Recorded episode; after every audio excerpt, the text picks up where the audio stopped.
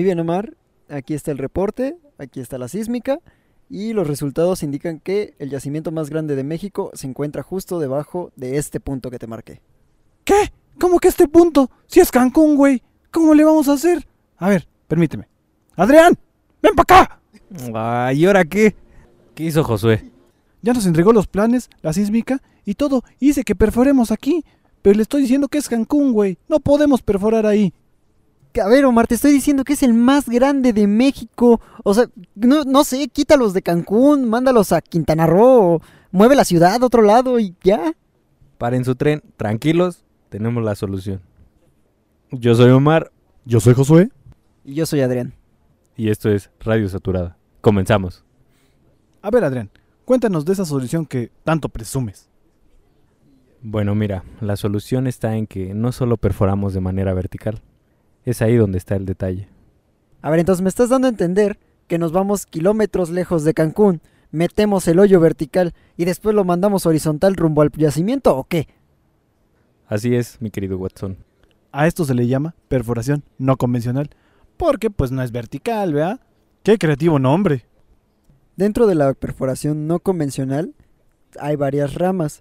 Por ejemplo, la perforación horizontal, la perforación direccional, la perforación bajo balance, la perforación con tubería flexible, perforación de diámetro reducido, perforación en aguas profundas y perforación de alcance extendido. De acuerdo a lo mencionado al inicio, entonces, bueno, primeramente no vayan a ir a perforar a Cancún, ¿no? Pues, fue, fue un chiste.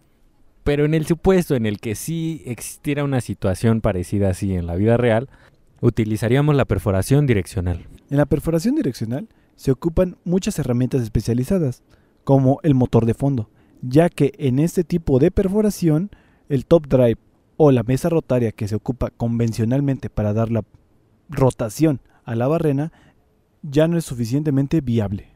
Con esta y otras herramientas podemos direccionar el pozo, lo que significa darle un ángulo mayor a 0 grados respecto a la vertical. De la perforación direccional que mencionaba Omar, se puede pasar a la horizontal. Esto pasa cuando el ángulo que hay entre la vertical y el pozo es de entre 85 a 95 grados. Esto claro, manteniéndose así hasta el objetivo.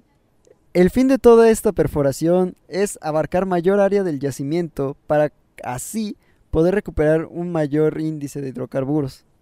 Y así como esta perforación va a tener sus ventajas, también tiene sus problemas que acarrear. Por ejemplo, a la hora de estar recogiendo los recortes, la perforación horizontal es muy mala para llevar los recortes a la superficie. También, cementar las tuberías es un problema y por lo general la cementación queda mal hecha, siendo esto un problema de seguridad del pozo. Perforación bajo balance. ¿Se acuerdan que en el capítulo 6 hablamos de la ventana operativa que va de la presión de poro a la presión de fractura? Bueno, en la perforación bajo balance tenemos una nueva ventana operativa que va desde la estabilidad mecánica del yacimiento a la presión de poro, en la cual podemos trabajar.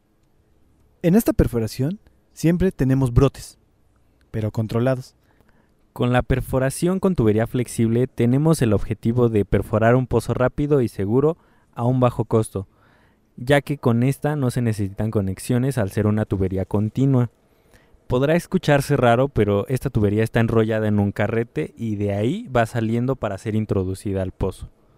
Se ocupa para formaciones relativamente suaves y como todas presenta problemas por presiones internas, presiones de colapso, por fuerzas de, compresión, de tensión, entre otras. Para la perforación de diámetro reducido, esta se ocupa cuando queremos extraer hidrocarburos muy ligeros, o sea, aceite muy muy ligero, o gas.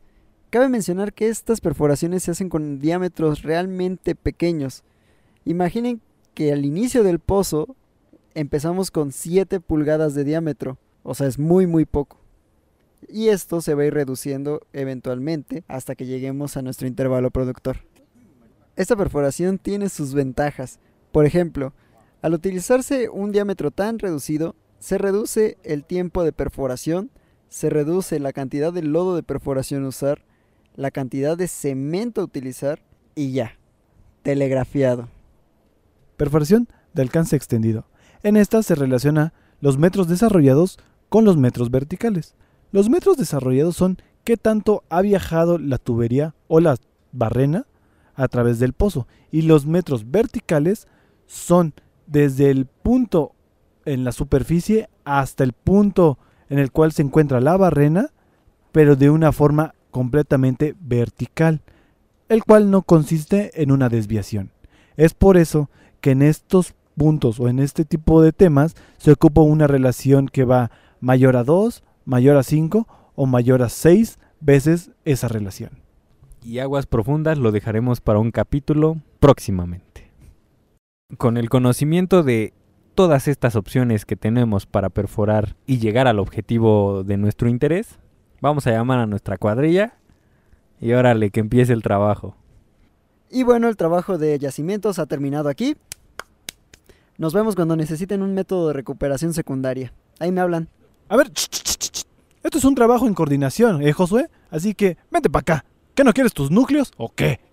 Con esto esperamos resolver algunas dudas que tal vez aún no tienen, pero que seguramente van a salir. Recuerden mandarnos dudas a- y sugerencias a nuestro a nuestra página de Facebook, redes sociales, a donde quieran, a donde se les haga más fácil. Y ya. Para concluir, les daremos los precios de los barriles de petróleo al día 4 de octubre del 2019. Observamos que la mezcla mexicana tuvo un gran retroceso, de pasar de aproximadamente 60 dólares por barril a estar al día de hoy a 53.83 dólares, una pérdida importante para petróleos mexicanos. El WTI también bajó a 52.87 dólares por barril y el Brent fue el que resultó con la menor pérdida, terminando en 58.81 dólares por barril. Eso ha sido todo por nuestra parte. Recuerden seguirnos en nuestras redes sociales. Estamos en Facebook, Twitter, Instagram y YouTube como Código Petrolero.